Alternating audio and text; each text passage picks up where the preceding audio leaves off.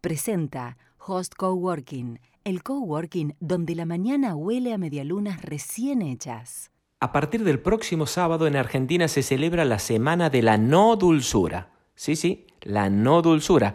Ya pasó la Semana de la Dulzura que impulsa, que promueve la industria de la alimentación. Ahora viene la Semana de la No Dulzura, que va a tener muchísima menos prensa porque es promovida por algunas organizaciones no gubernamentales, por nutricionistas, que dan cuenta que en Argentina se consume en promedio entre 3 y 4 veces la dosis diaria de azúcar que recomienda la Organización Mundial de la Salud y que repercute directamente sobre la otra pandemia de la que se habla muy poco, que es la pandemia de obesidad, y sobre los crecientes casos de diabetes, que no, no, no, no es una enfermedad de ricos, como se supo decir en Argentina.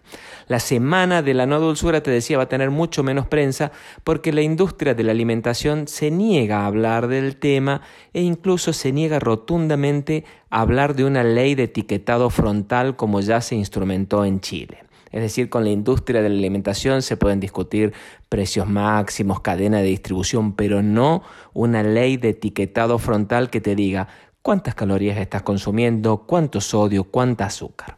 Por eso me parecía importante resaltar esto. A partir del sábado próximo empieza la semana de la no dulzura, una forma de concientizarnos de qué estamos comiendo. No sé si el azúcar será el nuevo tabaco, como dicen algunos, no sé si la industria de la alimentación es parte del problema. Estoy seguro que no quiere ser parte de la solución y por eso quédate con este concepto. En Argentina consumimos entre 3 y 4 veces el azúcar diario promedio recomendado por la Organización Mundial de la Salud.